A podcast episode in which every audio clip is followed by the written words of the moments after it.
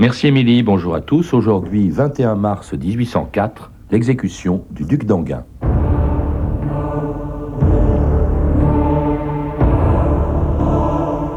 J'ai versé le sang, j'en répandrai peut-être encore, mais sans colère, et tout simplement parce que la saignée entre dans les combinaisons de la médecine politique. Napoléon.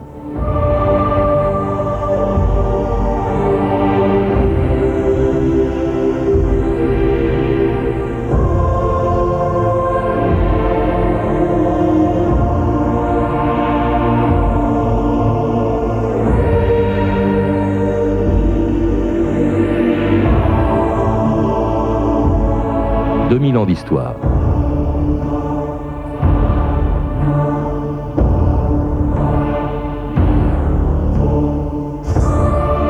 C'est plus qu'un crime, c'est une faute. On connaît ce nom, ce mot de Fouché quand il a pris l'exécution du duc d'Anguin, fusillé dans les fossés du château de Vincennes le 21 mars 1804.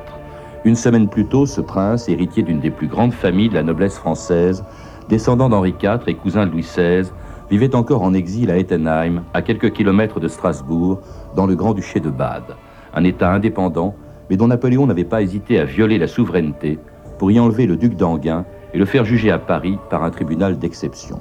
Son crime, avoir porté les armes contre la France, être payé par les Anglais, ce qui était vrai, mais surtout ce qui ne l'était pas, avoir participé à un complot visant à tuer Napoléon, un complot organisé à Londres avec la complicité du gouvernement britannique.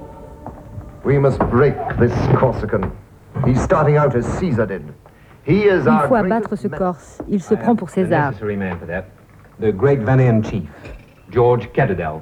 J'ai notre homme, le grand chef vendéen Cadoudal. Je lui ai donné tous les pouvoirs pour agir sur une grande échelle. Tuer Bonaparte et préparer le retour d'un prince français, le duc d'Anguin par exemple.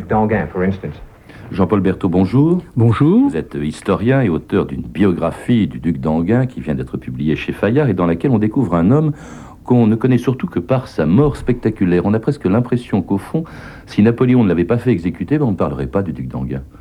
Oui, c'est vrai. Il a euh, ce pauvre duc d'Anguin, la vie, sa vie se ramène à sa mort, se résume à sa mort. Or, quand on regarde le personnage, il est pour euh, plus d'une raison très intéressante. Très attachant, romantique un peu, hein, il a d'ailleurs inspiré Chateaubriand. Euh. Oui, c'est un prince, un, des princes euh, les plus importants peut-être des familles françaises, des familles nobles de France en émigration. C'est aussi euh, un chef de guerre, mhm. c'est aussi un courtisan, un homme à femme, et aussi un touriste et un homme des Lumières. Mhm. Alors il appartient, vous venez de le dire, à une des plus grandes familles de France, c'est les Condés, Jean-Paul Berthaud. Oui, il descend, on disait tout à l'heure, à la fois euh, de Henri IV, il descend des, Orléans par sa mère, et il descend du Grand Condé par son père. Hmm. Et c'est donc une des familles princières les plus importantes, cousin de Louis XVI, et Louis XVI et Marie-Antoinette ont été ses parrains et marraines. Hmm. Très chevaleresque aussi, à tel point d'ailleurs que ce qu'on a entendu, sa participation à ce complot, on y reviendra, mais enfin il n'y était pour rien, c'est pas du tout un homme qui souhaitait tuer Napoléon. Il était prêt à se battre contre la République, mais euh, il n'est pas du tout prêt à, participer à un complot assez sordide en fait. Oui, enfin, il a horreur de cette guerre de frac. Mmh. Pour cela, il y a des, gens qui peuvent, le, qui hmm. peuvent faire cette guerre, mais lui ne veut pas la faire. C'est un combattant, vous soulignez qu'il est chevaleresque. Ce sont les soldats de l'an 2 hmm. qui l'ont appelé va de bon cœur, parce que précisément, ils ont été assez émerveillés de voir cet homme jeune, ce, jeune homme, euh, monter à la charge, le sourire aux lèvres, et au soir des batailles, arrêter ceux qui tuaient les prisonniers. Alors cela dit, il déteste, ça il faut bien le dire, la Révolution, il détestera plus tard le directoire, le consulat, la personne de Bonaparte, mais il déteste vraiment tout ce qui est révolutionnaire, au point d'ailleurs que sa famille est une des toutes premières à partir en émigration. Oui, c'est une des premières à partir en émigration. Il est vrai aussi parce que Louis XVI est peut-être euh, désireux de se débarrasser d'un homme qui est un peu encombrant, le, grand le Condé, pardon, le descendant du Grand Condé, le prince de Condé, c'est-à-dire le grand-père du duc d'Anguin, qui était un des plus grands généraux de l'époque et que Louis XVI regardait un peu comme un rival possible. Il s'en est donc un peu ainsi débarrassé. En tout cas, donc toute la famille du duc d'Anguin, le duc d'Anguin lui-même, part effectivement trois jours à peine après la prise de la Bastille, le 17 juillet 1789, le début d'un exil de 15 ans. Adieu toute noblesse antique, adieu blason. Quand un peuple est en république, plus d'écussons. Nous sommes chevaliers errants et sans ressources. Nous ne voyons plus d'écus blancs dans notre pauvre bourse. Ah, quand nous partîmes de France, tout allait bien. Tout brillant et dans l'opulence, aujourd'hui rien. Nous n'avons ni bas ni souliers, montrant nature. Nous sommes tous des chevaliers de la triste figure. Jadis nous avions droit de chasse sur tous les champs. On nous distinguait de la masse des paysans. Mais à présent, plus gueux sans pain que rat d'église, nous ne chassons plus le lapin que dans notre chemise. Vous écoutez France Inter, 2000 ans d'histoire, aujourd'hui l'exécution du duc d'Anguin. Et c'était Catherine Perrier chantant une chanson anonyme de 1794, la complainte des émigrés, de ces émigrés donc euh, auxquels appartenait le duc d'Anguin, Jean, Jean-Paul Berthaud, le duc d'Anguin, qui, va parcourir pendant 15 ans à peu près toute l'Europe et, va se battre. Il n'est pas seulement contre la Révolution, vous le disiez, il va se battre contre elle sous l'uniforme autrichien et même sous l'uniforme russe, vous le dites. Oui, cela va de soi. Il est prince, il a 17 ans, il est normal qu'il fasse le métier, le métier, qu'il fasse son état. Mmh. Un noble et, un guerrier, c'est tout un. Mmh. Et par conséquent, en tant que descendant, en plus de ça, du grand Condé, il devient très vite à la tête euh, de, des hussards, euh, royalistes bien sûr, et il sera bientôt général. Et se battre contre, contre l'armée française, il est à la solde de l'Angleterre, et au fond il est presque triste qu'en 1802, Bonaparte, il est encore premier consul, Bonaparte, Bonaparte signe la paix d'Amiens avec les Anglais. Là c'est fini, euh, là il, se réfugie à Ettenheim justement, en, dans le duché de Bade, tout près de Strasbourg, de l'autre côté du Rhin, et puis il est très désœuvré en fait. Oui, il se demande si finalement sa vie ne va pas s'achever, qu'il va devenir une sorte de, de retraité avant l'âge, alors que lui-même sent très bien qu'il a encore la possibilité de donner plus qu'il n'a donné encore. Il se sent, il est véritablement un général, un bon général, et il voudrait être, il le répète continuellement, enfin quelque chose, et il a peur de n'être rien. Il va le devenir malgré lui, parce qu'il n'est pas du tout au courant, effectivement, que pendant ce temps-là, les émigrés en Angleterre organisent un complot contre Napoléon, dont l'artisan doit être le chef vendéen Cadoudal, qui est bien décidé à tuer Bonaparte avec le concours de généraux républicains, Pichegru, Moreau, Dumouriez, un complot révélé à Napoléon par son ancien ministre de la police, qui était alors en disgrâce. Monsieur Fouché Vous semblez contrarié, monsieur Fouché. L'air est plein de poignards autour de vous. Le général Pichegru se cache rue des Petits Champs. Il a rencontré cette nuit le général Moreau rue Montmartre. Quant à Cadoudal, insaisissable, je sais qu'il prépare une embuscade pour vous poignarder lui-même, a-t-il dit, demain sur la route de Malmaison. Mais voici une autre nouvelle. C'est un rapport de gendarmerie de Strasbourg.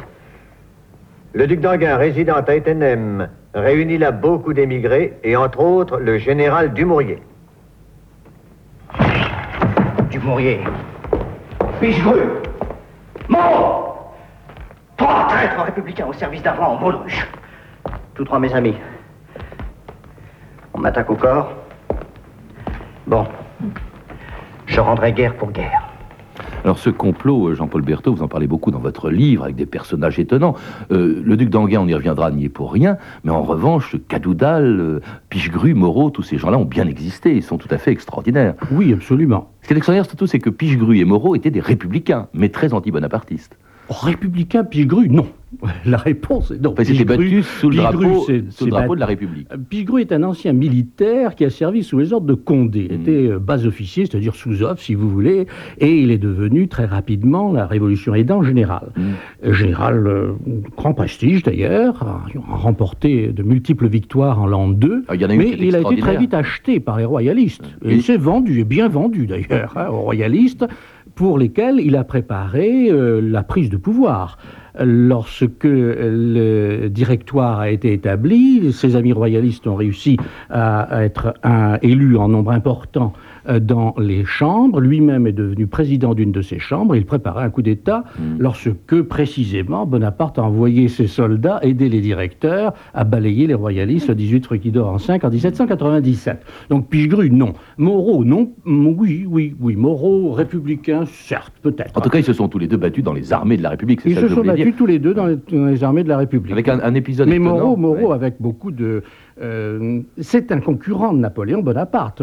Hum, dans la dernière campagne d'Italie, Napoléon Bonaparte a remporté une victoire très difficile à Marengo hum. et surtout avec l'aide de Dessay. Au contraire, Moreau a triomphé à Hohenlinden. Hum. Et pour Napoléon Bonaparte, il n'est pas tellement malheureux de voir euh, Moreau piégé dans ce dans ce complot, car ça va être pour lui la possibilité de s'en débarrasser peut-être. Alors le complot consistait à assassiner Napoléon, Cadoudal devait le faire, disait-on enlevé. prévu, enlever, sans doute tuer, et puis profiter de sa disparition pour proclamer la République, avec l'arrivée en France à ce moment-là d'un prince, mais là on en ignore le nom, on ne sait pas très bien qui est ce prince, et les soupçons vont très vite se porter sur le duc d'Anguin. C'est ça, organiser un gouvernement provisoire qui préparait une restauration, avec donc Cadoudal, euh, le, le chouan des guerres de Vendée et de Bretagne, légendaires, avec Pichegru précisément, qui euh, avait été, euh, qui était à cette époque-là en émigration en Angleterre et qui était revenu à Paris clandestinement,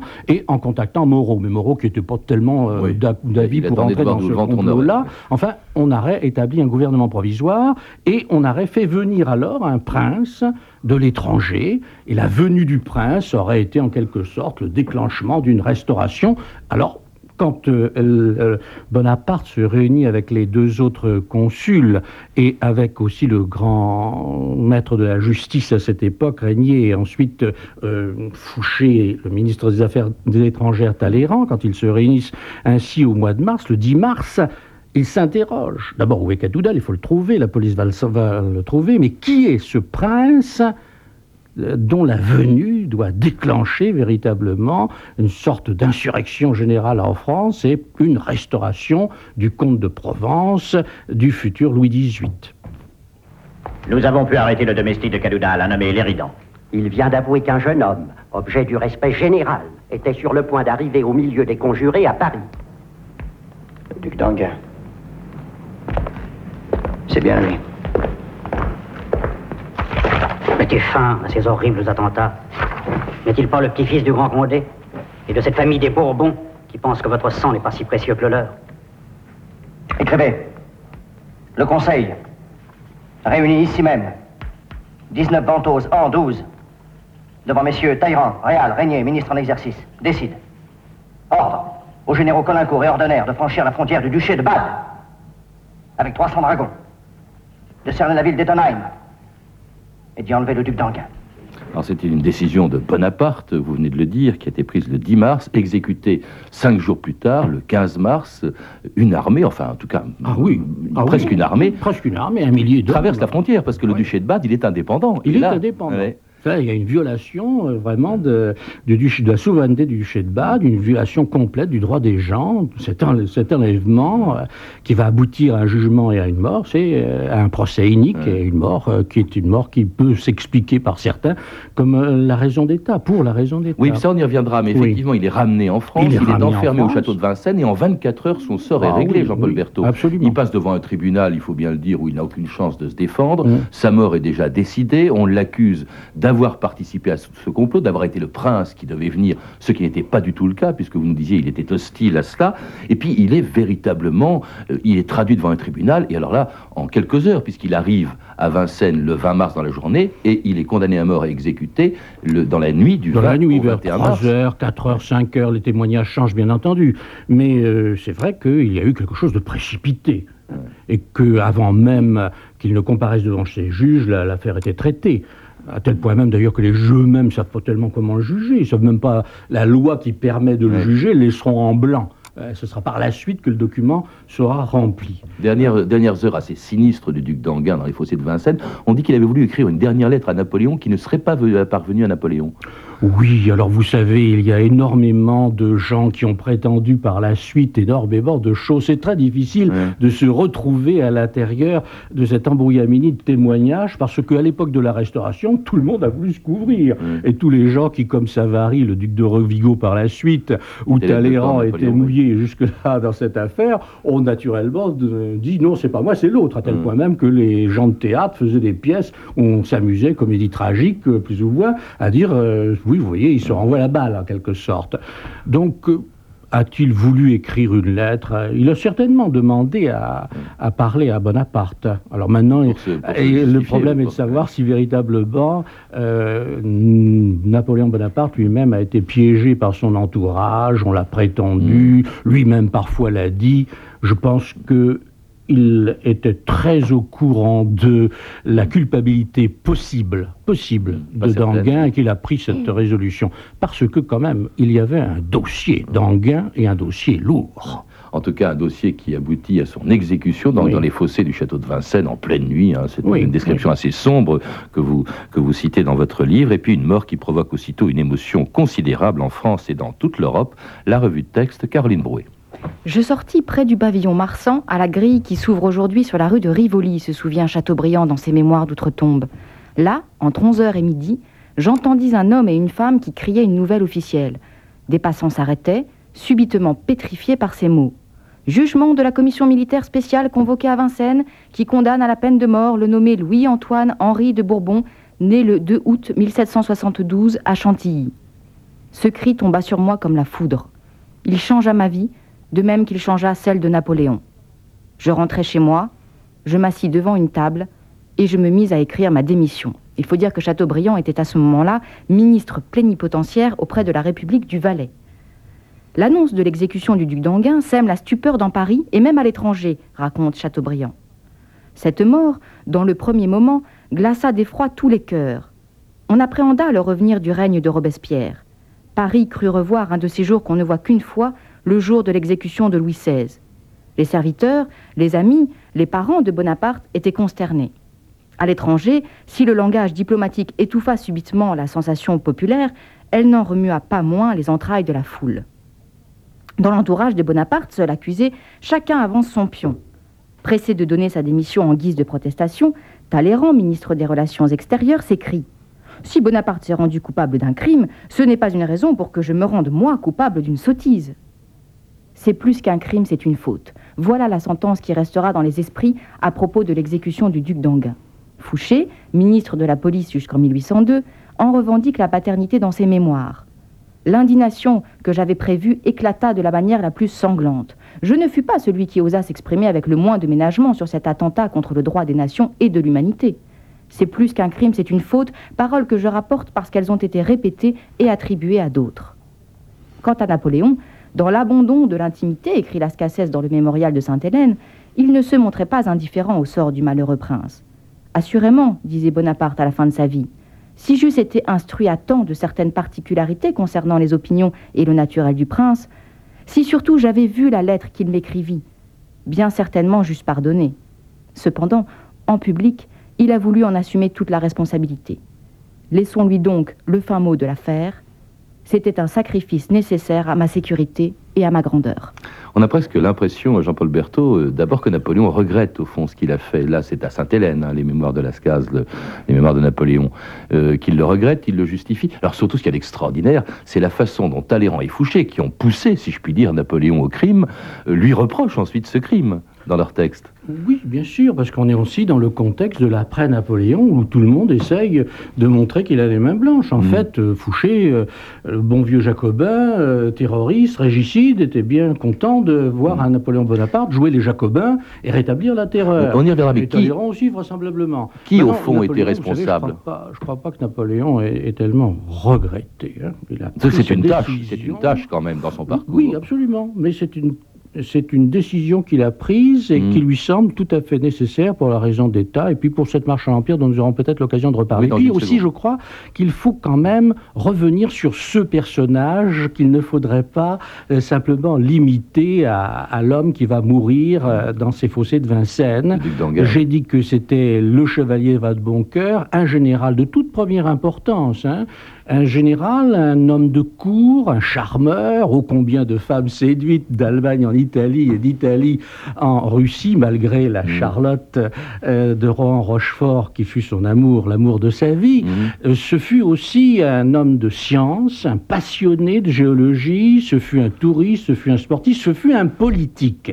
Personnage un politique attachant, qui en a fait, oui. compris véritablement, au contraire de la plupart des émigrés, au contraire de son grand-père, au, grand-père, au contraire d'Artois, il a très bien compris que la révolution, on pourrait pas revenir dessus, qu'il faudrait passer un compromis avec cette révolution. C'est un homme de son temps qui comprend comme Bonaparte Mhm. l'importance de l'opinion publique, et c'est donc un homme dont il faut suivre la vie et qu'il ne faut surtout pas, c'est ce que j'ai essayé de faire à l'encontre d'un certain nombre de biographes, ramener une sorte d'agiographie. Où on le met euh, dans une sorte de roman à la nous deux euh, ou à Elle Magazine, pardonnez-moi, c'est pas injurieux, mais enfin, c'est rabaisser le personnage que de vouloir simplement en faire le prince charmant avec Charlotte de Rochefort Ouais. ou un personnage peu épais finalement. Alors que c'est un homme qui est un politique et qui prépare son coup. hein. Il n'est pas dans l'affaire Cadoudal, mais il est prêt à agir. Il est aux aguets. En tout cas, il sera victime donc de, de Bonaparte qui va tenter, euh, après s'en être justifié, d'exploiter au fond ce que Fouché appelait une faute, en justifiant donc Napoléon, au fond, celui qui au fond de lui-même, au fond de Napoléon, n'était sans doute pas coupable, il faut bien le dire. Euh, on écoute justement un dernier extrait du film d'Abel Gans, Austerlitz, une conversation entre Fouché et Napoléon, jouée par Pierre Mondy. Voilà un crime qui ne mène à rien. C'est plus qu'un crime, général. C'est une faute. C'est vous qui m'avez conseillé. Non, je vous ai conseillé de le prendre en otage pour effrayer les Bourbons. Je ne vous ai pas dit de le tuer. vous Il y a des cas en politique d'où l'on ne peut sortir que par des fautes. Vos quatre directeurs de journaux attendent. Recevez-les. Messieurs, tous ces conspirateurs voulaient tuer la révolution dans ma personne. J'ai dû la défendre. Le duc d'Enghien complotait au même titre que les autres. J'ai versé du sang. J'en répandrai peut-être encore, mais sans colère, car la saignée entre dans les combinaisons de la médecine politique. Merci, messieurs.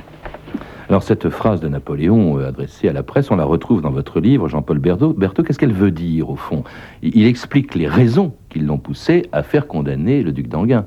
Mais quelles sont-elles ces raisons? Il y, en a, il y en a plusieurs dans votre Je disais tout à l'heure qu'il y a un dossier, un dossier qui est déjà épais, qui est déjà constitué par les autorités policières de la Révolution française, du directoire et du consulat, où on a suivi la carrière du duc d'Enghien et où l'on sait que maintenant il est à proximité de la frontière française, dans ce duché de Bade, et que Ettenheim est un lieu de rencontre pour les vétérans royalistes qui ont combattu dans l'armée des émigrés, puis ensuite qui ont combattu avec les Anglais, avec les Autrichiens ou même avec les Russes, puisque le duc a été en Russie avec son grand-père, et en plus de cela, que le duc d'Enghien a vraisemblablement un réseau en France et notamment en Alsace, et qu'on sait très bien que son grand-père a lui un réseau d'agents secrets partout en France, et que ce duc d'Enghien a aussi certainement des antennes en Suisse, parce que s'il va faire du tourisme et du sport en, en Suisse, euh, c'est un montagnard aguerri, il rentre, il le dit lui-même très clairement dans sa correspondance,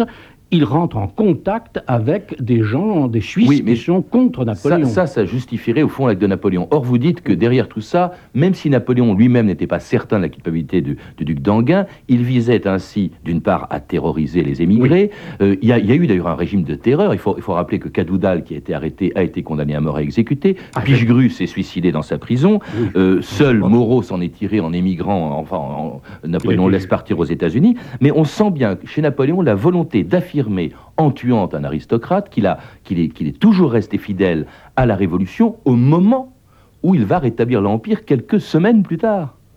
Oui, oui. Alors je crois que la, la raison d'État a véritablement joué. Il a vu la possibilité qu'il avait d'utiliser la mort de Danguin, qu'il croyait, moi je finalement qu'il croyait coupable, hein, quand même. Il y avait ce dossier, je le répète. Mais la possibilité d'utiliser cela pour faire une sorte de, propagande pour la marche à l'Empire. Dire aux Français, vous voyez, la révolution que j'incarne, puisqu'il répète cela, je suis la révolution, la révolution est terminée à ses acquis de 89, mais je suis la révolution, il le répète depuis euh, son accession au pouvoir euh, au 18 Brumaire, la révolution est menacée en ma personne, il faut absolument me donner un surcroît de pouvoir, j'étais déjà consul à vie, avec droit de nommer, là, il faut vraiment que ma famille devienne véritablement une famille désormais héréditaire, que je devienne le roi du peuple, mmh. puisque ce sera ça l'Empire, hein. il sera le roi du peuple.